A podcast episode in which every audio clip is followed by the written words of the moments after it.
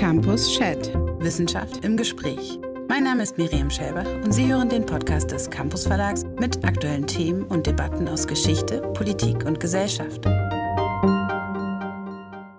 Heute wird es wieder einmal historisch und wieder bleiben wir, wie auch in der letzten Campus Chat Folge, in einem weiteren Sinne beim Kalten Krieg. Ich freue mich sehr, dass wir dieses Mal einen Kooperationspodcast anbieten können. Und zwar haben wir kooperiert mit der Bundeskanzler Willy Brandt Stiftung, mit der gemeinsam wir auch eine Schriftenreihe herausgegeben, nämlich die Reihe Willy Brandt Studien und Dokumente. Und ich übergebe gleich das Mikrofon an Christina Meyer. Christina Meyer ist wissenschaftliche Mitarbeiterin der Bundeskanzler Willy Brandt Stiftung und sie wird sprechen mit dem Historiker Scott Krause. Viel Spaß. Ich freue mich sehr, heute mit Scott Krause über sein neues Buch Vorposten der Freiheit zu sprechen. Untertitel Remigranten an der Macht im geteilten Berlin 1940 bis 1972.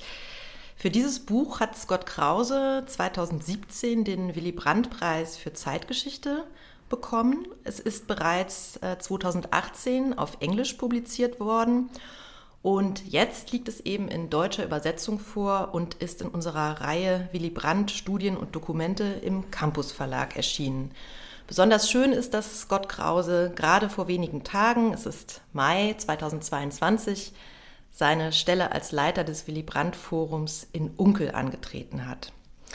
Im Zentrum des Buchs steht ein Netzwerk von Remigranten, also von Menschen, die vor dem Nationalsozialismus aus Deutschland geflohen waren und nach 1945 zurückkehrten, und zwar in das geteilte Berlin. Viele von ihnen hatten in der Widerstandsgruppe Neu Beginnen mitgearbeitet, andere, wie etwa Willy Brandt, hatten sich in den 30er Jahren linkssozialistischen Splitterparteien angeschlossen.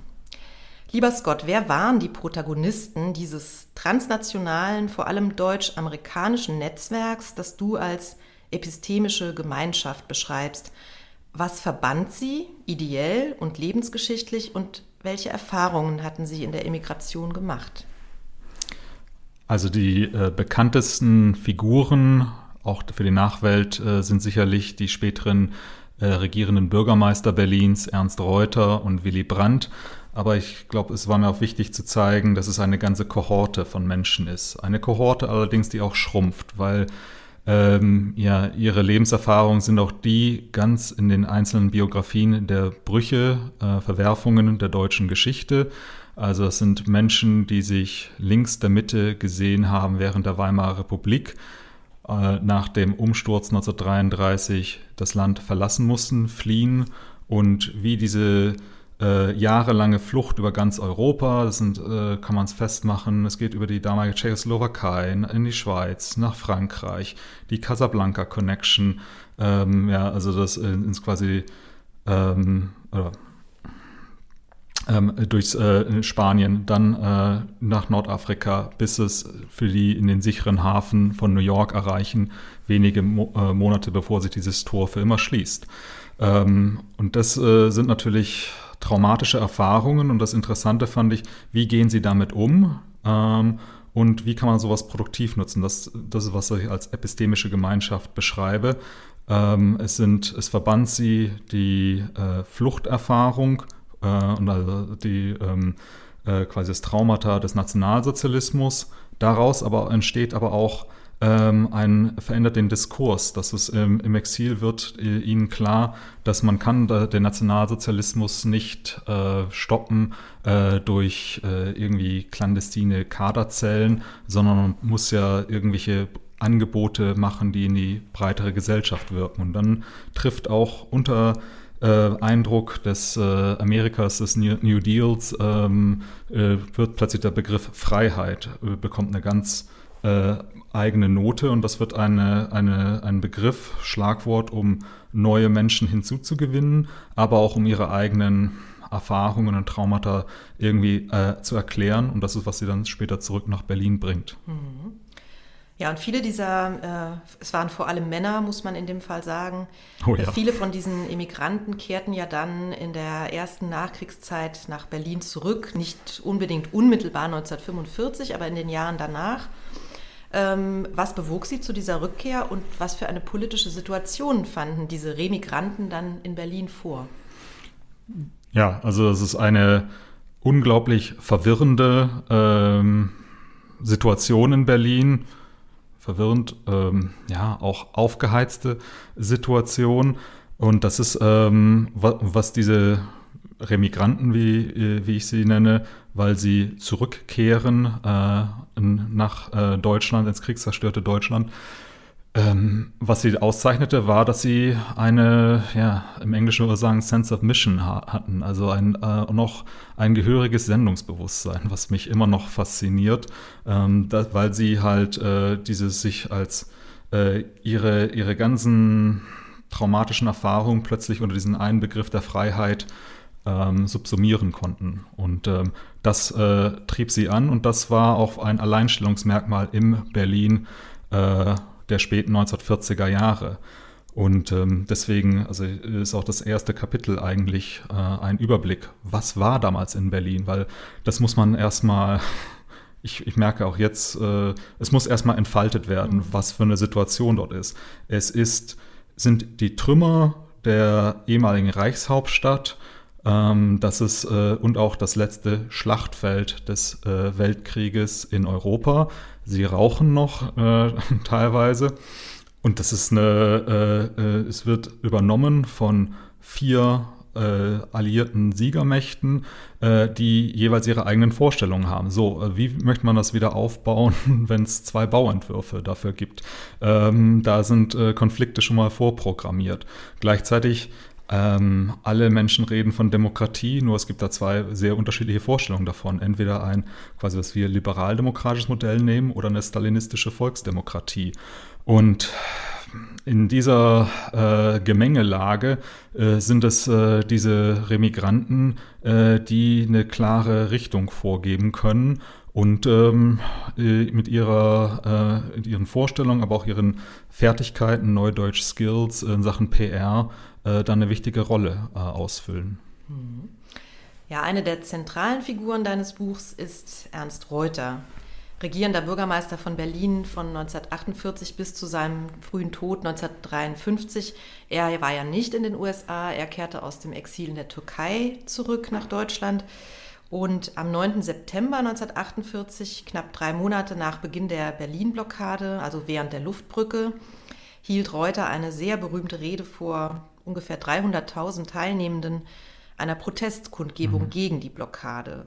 Worum ging es da und welche Bedeutung hatte diese Rede für Berlin, aber auch für dein Buch? Also für das Buch, es ist äh, der Einstieg des Buches.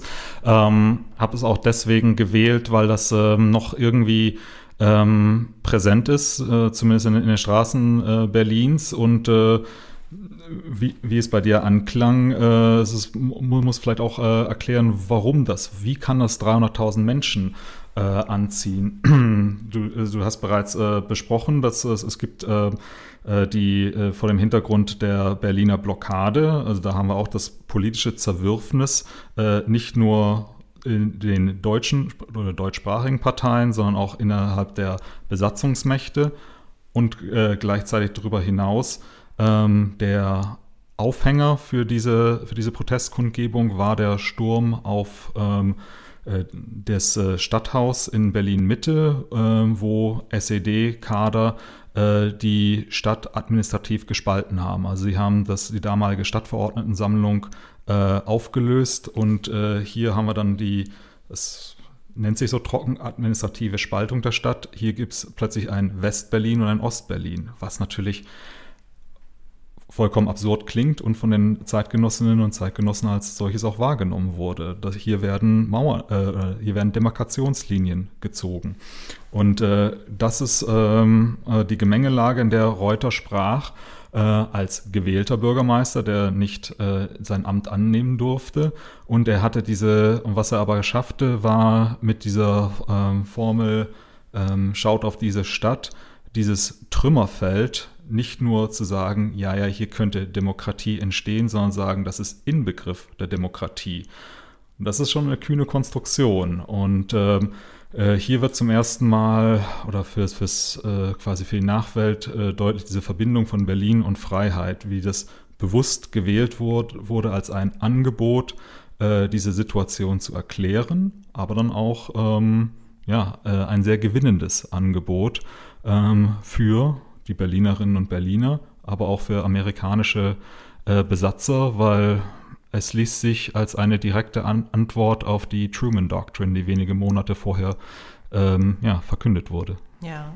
ja, meine nächste Frage geht auch genau in diese Richtung, nämlich ähm, die Frage danach, warum dieses Narrativ vom Vorposten der Freiheit so erfolgreich und so anschlussfähig für die Bevölkerung Westberlins mhm. war. Äh, und vor allem, welche Rolle dabei der Antikommunismus spielte, der ja einerseits anknüpfungsfähig war an den Antibolschewismus, des Nationalsozialismus, also den Deutschen schon sehr mhm. gut bekannt. Andererseits war er aber dieser Antikommunismus zentral für die Weltanschauung der Netzwerkmitglieder. Genau, ich glaube, du hast bereits die, ähm, die Dualität des Ganzen hervorgehoben.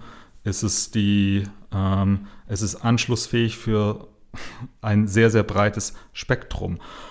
Und das ist ähm, man, äh, also quasi Antikommunismus hat natürlich eine gewisse Kontinuitätslinie, äh, sprich es ist der nationalsozialistische Anti-Bolschewismus. Wenn man das offensichtlich rassistische rausnimmt, bleibt das noch übrig. Es ist von der Krieg, äh, von der Berliner Bevölkerung ähm, wird das sehr, sehr aufgenommen, weil so werden die Erfahrungen äh, des Krieges verarbeitet. Wenn einfach als Stichwort äh, auch äh, die ähm, ja, Verbrechen, die sexuelle Gewalt, die die äh, Rote Armee äh, äh vor, äh, ähm, begangen haben in äh, Berlin. Und so entsteht einerseits eine Opfererzählung, kann man sich als Opfererzählung sehen, und gleichzeitig ist es integrativ. Also es kann eine ähm, es, es, baut eine Brücke für äh, neue Koalitionen. Ähm, es bindet, man muss sagen, diese postfaschistische Gesellschaft zusammen mit diesen äh, sozialdemokratischen Remigranten, ehemaligen Linkssozialisten, äh, die hier alles unter den Rubrik der Freiheit äh, sehen. Und ähm, das ist dann halt im quasi als größeres Argument ist es auch, dass äh, Antikommunismus ist gerade nicht besonders ähm, heiß in der, in der äh, geschichtswissenschaftlichen Debatte und definitiv nicht in der Erinnerungskultur, mir ist es aber, denke ich, auch wichtig darauf hinzuweisen, dass es ist, äh, es ist integrativ. Und ich denke, 75 Jahre später kann man so etwas vielleicht ähm, als einfach historischen Prozess äh, versuchen, nochmal neu zu betrachten. Dass es geht nicht darum zu sagen, war das gut oder schlecht, aber es hat einfach neue politische Konstellationen zusammengeschweißt und ähm, war in der politischen Kultur des Nachkriegsdeutschlands ein entscheidender Faktor. Und wenn wir uns da überlegen, ähm, aber es taucht in der Erinnerungskultur nicht auf und vielleicht gibt es auch Gründe dafür, dass wir es nicht sehen, weil es entweder äh, vorweggenommen wird oder man möchte sich nicht so sehr mehr daran erinnern. Hm. Wie reagierte denn dann die DDR-Führung, also nach Gründung der DDR 1949, auf diese dieses Netzwerk, auf diese Aktivitäten und vor allem auf diese, dieses erfolgreiche neue Freiheitsnarrativ. Sie haben das sehr schnell, äh, Sie, also Sie haben das aufmerksam registriert. Mit einer gewissen zerknirschten ähm, zur Kenntnisnahme auch der Effektivität des Ganzen. Also man muss ja sagen, es, es, es werden in dem Berlin der Nachkriegszeit unterschiedlichste Versatzstücke werden versucht, also narrative äh, Erfahrungen werden versucht neu zu ordnen. Also so ein bisschen auch so wie die, wie die Trümmerfrauen durch äh, suchten, was sind Bausteine, die man weiterverwenden kann. Ist es so Erfahrungen aus Weimar, die, die, das SED-Regime hat ja auch seine selektive Erfahrung, äh, seine, seinen Versuch gemacht mit, ähm, man nimmt äh, quasi den, den Kampf der, der damaligen KPD oder ausgewählte Kämpfe der KPD, um da einen Thälmann-Kult zu bauen, um seine eigene äh, ähm, ja, Sendungs-, seine eigene Mission herauszuheben, äh, gab es auch auf äh, Westseite. Man sucht die, ähm, die, die quasi ähm, kosmopolitischsten, ähm, fortschrittlichsten Seiten des äh, Berlins der Weimarer Zeit, Stichwort Babylon Berlin und äh, präsentiert das einem äh, internationalen Publikum. Und das war äh, in diesem Markt der Ideen hat ähm, äh, wird das alles äh, gibt es von Ostseite in den 1950er Jahren halt, wird das Schlagwort der Einheit, auch der stalinistischen Einheit, der deutschen Einheit und äh, auf Westseite wird entgegengehalten, dass der Freiheit und man hat wahrscheinlich ist die äh, oder nicht wahrscheinlich, es ist äh, ähm, Wahlen bestätigen das und die, die auch die Abstimmung mit den Füßen, äh, dass dieses äh, westliche Modell wesentlich inklusiver war, ähm, weil es eine gewisse Anschlussfähigkeit zu, so mein Argument, neuen Gruppen gab und äh, das hat die, äh, man hat das aufmerksam äh, registriert und es ist Teil der, der, der Spionage äh, des Kalten Krieges, auch der, der, der, Spionage, dass es da natürlich auch Räuberpistolen gab von SED oder äh, MFS-Spionen im, äh, in der Berliner Verwaltung, wie die teilweise ja, komisch-tragischen Versuche, den, den RIAS, den sogenannten Rundfunk im amerikanischen Sektor, zu infiltrieren ähm, aber es ist, äh, aber es, ist, es liest sich Jahrzehnte später teils amüsant, aber es ist auch Teil dessen, welche po große politische Relevanz dem zugemessen wurde. Ja, wir kommen zu einem weiteren mhm. wichtigen Protagonisten dieses Netzwerks, nämlich Willy Brandt. Äh, er wurde 1957 regierender Bürgermeister von Berlin. Da würde mich interessieren, wie verlief denn überhaupt sein Aufstieg in dieses Amt vor dem Hintergrund dieser ganzen Gemengelage, die du geschildert hast? trat er sozusagen in die Fußstapfen von Ernst Reuter, denn äh, der war ja für ihn nach dem Krieg zu einem sehr wichtigen Mentor geworden. Ja, also trat äh, definitiv in die äh, Fußstapfen von Ernst Reuter. Nur war dieses, äh, dieser sicherlich nicht äh, einfach folgerichtig, sondern das war für mich auch überraschend bei der Recherche, dass da sehr viele, ähm, wie intensiv die Kämpfe waren, wie oft das hätte auch anders ausgehen können. Und also es war lange Zeit ja nicht, äh, nicht klar oder war, war lange Zeit ein, ein offenes Experiment, sagen wir so. Also Willy Brandt äh, kommt im Jahr 1948 äh, zurück nach Berlin in der mittlerweile äh, mittlerweile legendären, früher berüchtigten norwegischen Uniform und äh, findet auch seine Verbindung zu diesen Remigranten äh, die sich in der Sozialdemokratischen Partei gesammelt haben. Und ähm, er äh, hat auch, äh, ist eine andere Generation als Ernst Reuter, aber sie, sie verbindet ja vieles, wie beispielsweise ganz klar linksradikaler Aktivismus in der Jugend, aber auch äh, die, die Exilerfahrung.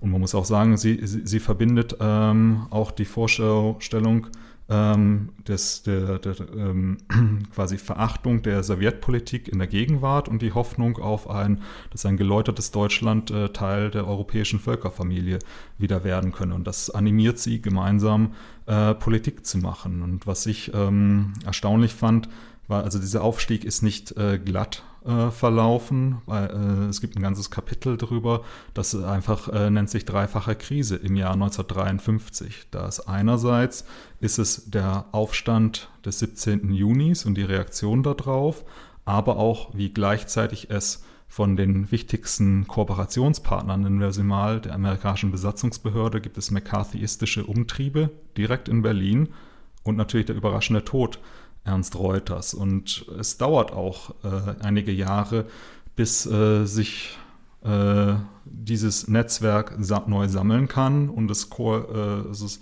äh, Willy Brandt wird dann die öffentliche Figur dieses äh, Netzwerkes oder Repräsentant dessen und ähm, bis er da ja dort quasi, wo Ernst Reuter au aufhören musste, ähm, wieder, wieder an, anfing, aber auch äh, sind vor allem innerparteiliche Gegner, ähm, die da, äh, die dem erstmal im Wege standen. Und das mhm. ist schon, hat durchaus auch eine tragische Komponente. Ja. Also, ja, da fanden ja heftige äh, innerparteiliche Machtkämpfe statt, ähm, um diese sogenannte Keulenriege, um Franz ja. Neumann, ähm, der versuchte, Brands Aufstieg ja. zu verhindern, muss man wohl sagen.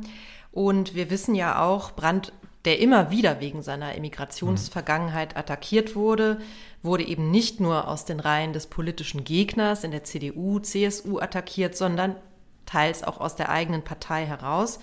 Wie ging Brandt denn selbst in diesen Jahren, in den Jahren seines Aufstiegs, ähm, mit seiner Immigrationsvergangenheit öffentlich um?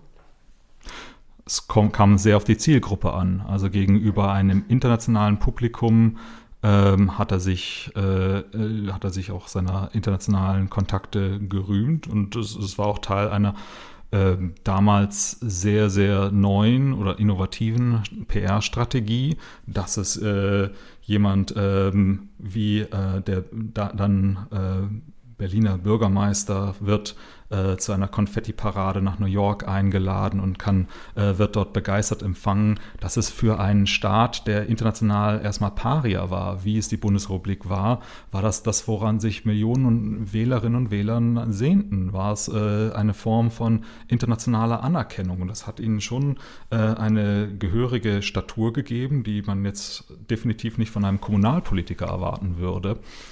Ähm, und in, vor so einem Publikum hat er immer gesagt, wir, äh, wir haben die gleiche, ähm, hat er, war offen damit, wir, äh, ich stand ähm, äh, auf eurer Seite, im, so, un, immer unbedacht, äh, also immer drinnen, nie gesagt, aber mit Bedacht im Krieg. Mhm. Und äh, gegenüber einem eigenen Publikum, also einer eigenen Wählerschaft, es ist interessant, wie, wie, wie das so formative Jahre, wie das, wie das Exil, man muss auch sagen, wie eine Vergangenheitspolitik mit seiner eigenen Vergangenheit betrieb. Also ein, ein taktisches Verhältnis dazu entwickelte, wie er sich seiner Kontakte rühmte, aber nicht unbedingt äh, herausstellte, woher die standen, äh, nämlich aus Zirkeln, die den meisten äh, Wählerinnen und Wählern verborgen oder nicht, äh, nicht teilhaben konnten, weil sie auf der anderen Seite damals standen, nämlich auf der braunen.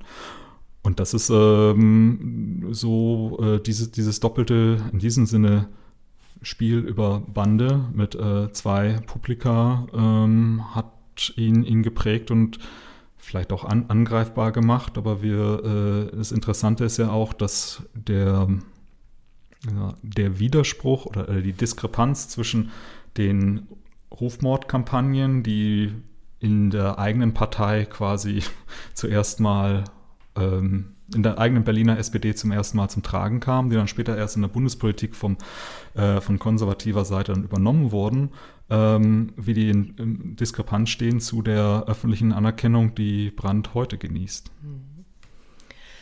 Ja, und in all diesen äh, Debatten äh, spielten, das hast du auch schon angesprochen, spielte die Öffentlichkeitsarbeit eine enorm wichtige Rolle und die wurde auch sehr, sehr aktiv betrieben von dem Netzwerk. Äh, der Rias spielte eine sehr, sehr wichtige Rolle, aber eben auch einzelne Protagonisten.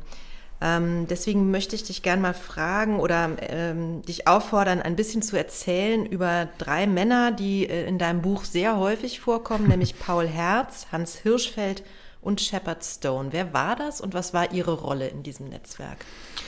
Das ist auch, was ich äh, mitgenommen habe bei der, bei, äh, bei der, ja, beim Schreiben des Buches. Ich werde nie, äh, nie, nie, nie äh, die äh, Rolle der PR unterschätzen.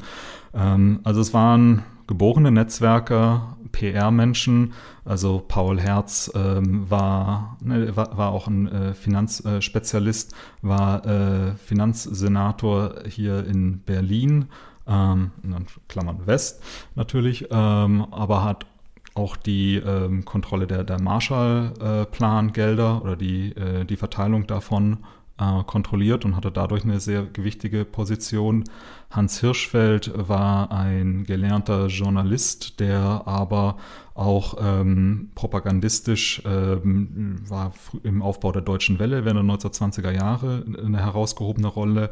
Äh, Sozialdemokrat, ähm, der dann äh, zurückkam nach Exil in den USA mit seiner Familie ähm, als äh, sogenannter Pressechef damals, des Presse- und Informationsamtes äh, von West-Berlin. Und Shepard Stone war in gewisser Weise sein kongenialer Mitspieler, war der ähm, PR-Chef der amerikanischen Besatzung in den äh, 19, also von 1949 bis 1952 meines Wissens. Es gibt über ihn ein eigenes Buch, ein Netzwerker vor dem Herrn, kannte alles und jeden und äh, hatte jahrzehntelange äh, Beziehungen gepflegt. Also äh, bei meinem äh, neuen Arbeitsplatz in Unkel ist er auch in der Dauerausstellung, nämlich zu Willy Brandts 75. Geburtstag. Kam er auch nochmal eingeflogen nach Bonn.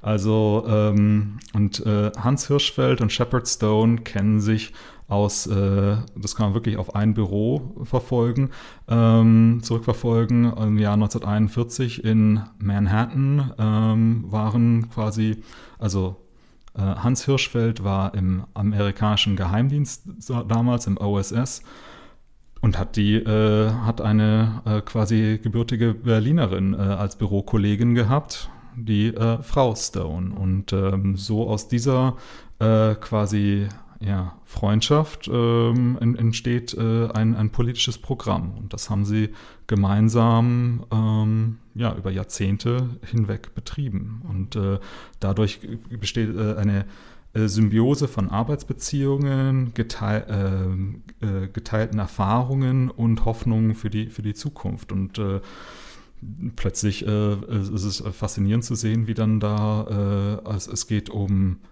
ja, es, es, werden persönliche Schicksale geteilt, ähm, wie, wie Hans Hirschfelds Familie in den Konzentrationslagern äh, äh, ja, ähm, umgebracht wurde und äh, man schaut und geht die Akten weiter und wenige Jahre später koordinieren die den Fluss von Millionen von Dollar. Also es hm. ist mh, mm, schon beeindruckend. Springen wir mal zu einem weiteren wichtigen historischen Einschnitt in der Geschichte Berlins, nämlich dem Bau der Berliner Mauer mhm. im August 1961. Wie wirkte sich dieser Einschnitt auf die Arbeit des Netzwerks und auch auf den Erfolg ihres Freiheitsnarrativs aus?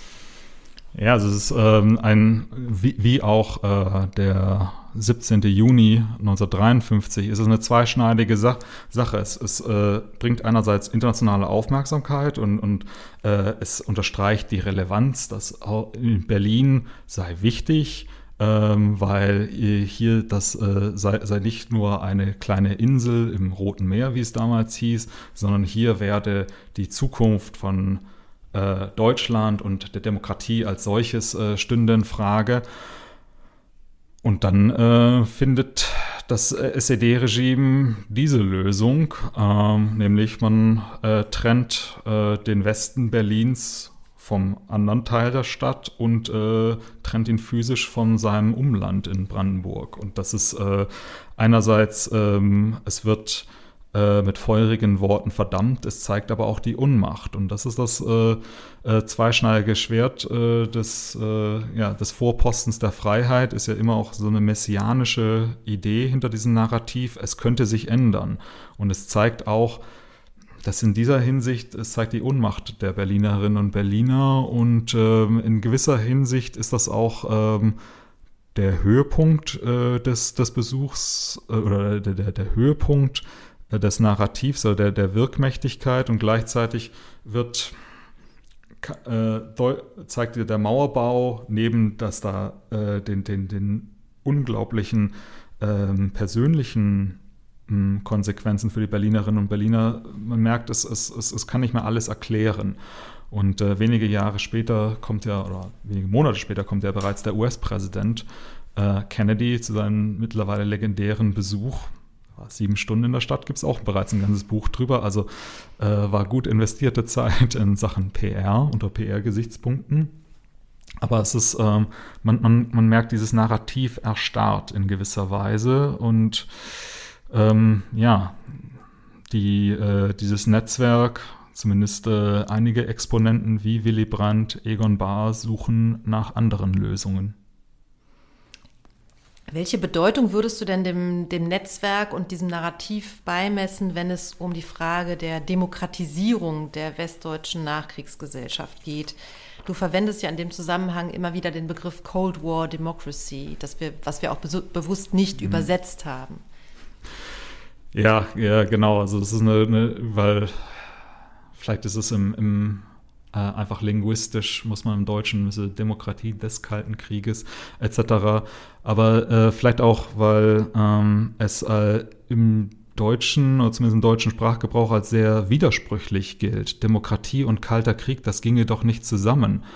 Und ähm, so meine, äh, eine meiner, meiner Thesen wäre auch, es ist der, der Blick der Bundesrepublik auf ihre eigene Geschichte, die, jetzt falle ich wieder ins Englische, in gewisser Weise sanitized ist. Also man hat, äh, es ist ein selektiver Be äh, Blick zurück, äh, indem man sich die, die äh, man, man, man schaut sich an, äh, Wahlen, äh, soziale Formationen und das ist, das sind alles ähm, ähm, nat äh, nat natürlich äh, höchst relevante Studien. Gleichzeitig ist es vor dem internationalen äh, Kontext des Kalten Krieges und die Bundesrepublik Deutschland ist gegründet worden als kann es ja nennen, Frontstaat oder wie man es nennen will. Es, äh, äh, es hatte eine ganz klare Stoßrichtung und nur in dieser Gemengelage konnte äh, auch die Bundesrepublik oder ihre Eliten auch ähm, Menschen mobilisieren für die Demokratie, weil es gab ein äh, Alternativmodell, was noch weniger Menschen an, ansprach. Also es ist, äh, es gibt Push- und Pull-Faktoren für die Demokratisierung und dieses, das ist ein höchst dynamisches Zusammenspiel. Und ich glaube, ähm, ja, 75 Jahre später oder fast ein Dreivierteljahrhundert nach ihrer Gründung kann man auch fragen, was sind die, ähm, was, äh, wiefern spielt auch Antikommunismus eine, eine äh, Rolle äh, dabei? Hm. Du schreibst auch, dass Berlin eine Art Labor für die neue Ostpolitik Willy Brandts gewesen sei, also eine Art Experimentierfeld für die Entspannungspolitik. Kannst du das näher erläutern? Ich kann es zumindest versuchen. ähm, die, also ich glaube, bei, bei Brandt ist es, äh, ist es entscheidend, was ähm,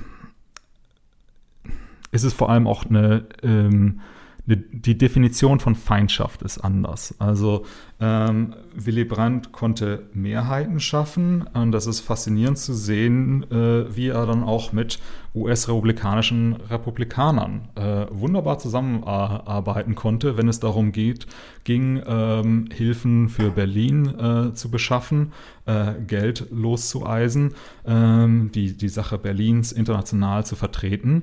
Und äh, gleichzeitig anders, äh, es gibt auch Schattierungen des Antikommunismus.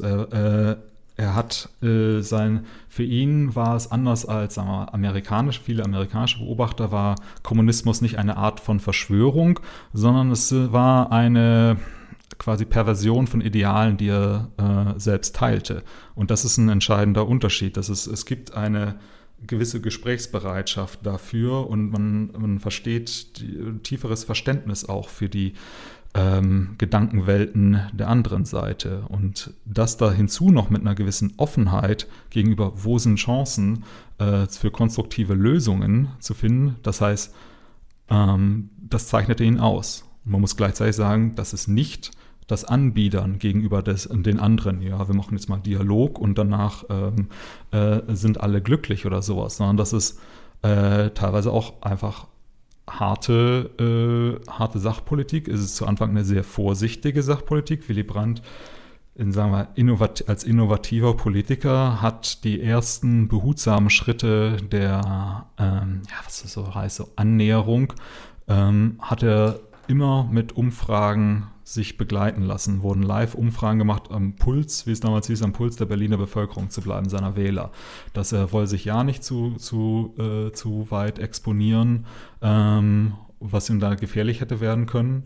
Gleichzeitig war aber auch klar, er konnte dann auch anbieten, dass wenn man die ähm, beispielsweise das Passierscheinabkommen, dass sich Weihnachten zumindest mal äh, Westberliner Familien ihre Verwandten in der anderen Seite der, der Stadt besuchen konnten.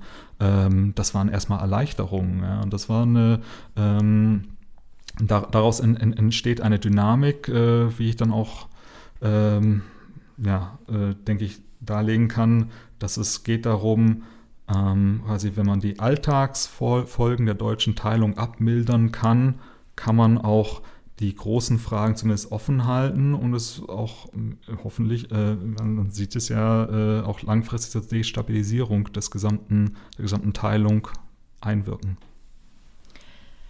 Ganz zum Schluss möchte ich dich noch fragen nach einer Debatte, die kürzlich wieder angestoßen wurde, als neue Details bekannt wurden über die äh, Aktionen, die Konrad Adenauer als Bundeskanzler, sein Kanzleramtschef Hans Globke und der Chef des Bundesnachrichtendienstes Reinhard Gehlen unternahmen, um die SPD, den SPD-Parteivorstand, vor allem zwischen 1953 und 1962 auszuspähen. Daran beteiligt waren, wie wir jetzt wissen, auch zwei Sozialdemokraten, über deren Motive wir nur ja. mutmaßen können.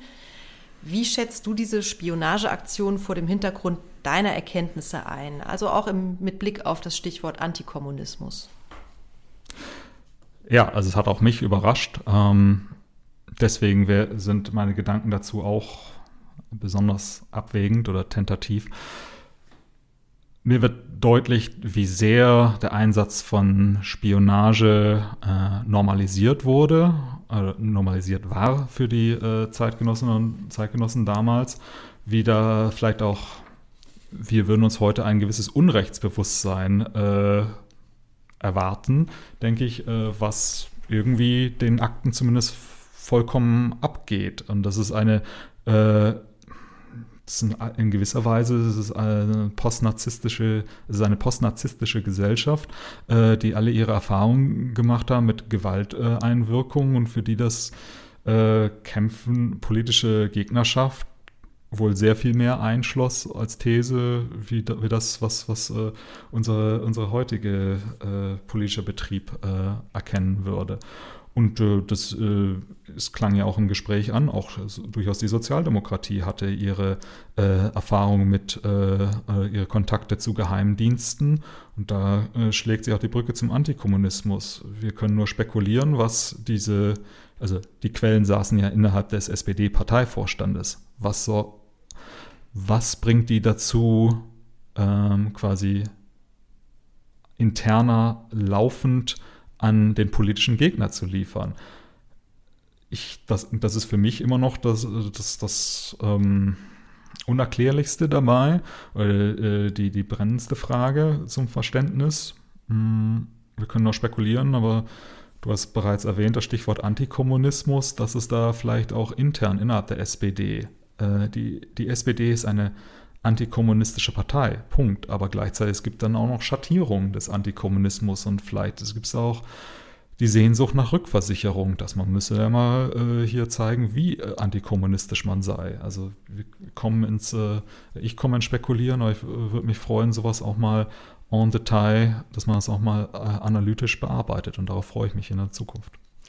Ja, ich denke auch, da gibt es noch viel zu forschen. Aber zunächst mal danke ich dir, Scott Krause, ganz herzlich für das spannende Gespräch über dein Buch Vorposten der Freiheit, Remigranten an der Macht im geteilten Berlin 1940 bis 1972. Das ist beim Campus Verlag gerade erschienen und ich kann die Lektüre sehr empfehlen. Vielen Dank. Vielen Dank für die Gelegenheit und vielen Dank, Christina. Sie hörten Campus Chat, den Podcast des Campus Verlags. Wenn Sie mehr erfahren möchten, abonnieren Sie unseren Podcast, besuchen Sie unsere Website www.campus.de und tragen Sie sich für unsere Newsletter ein.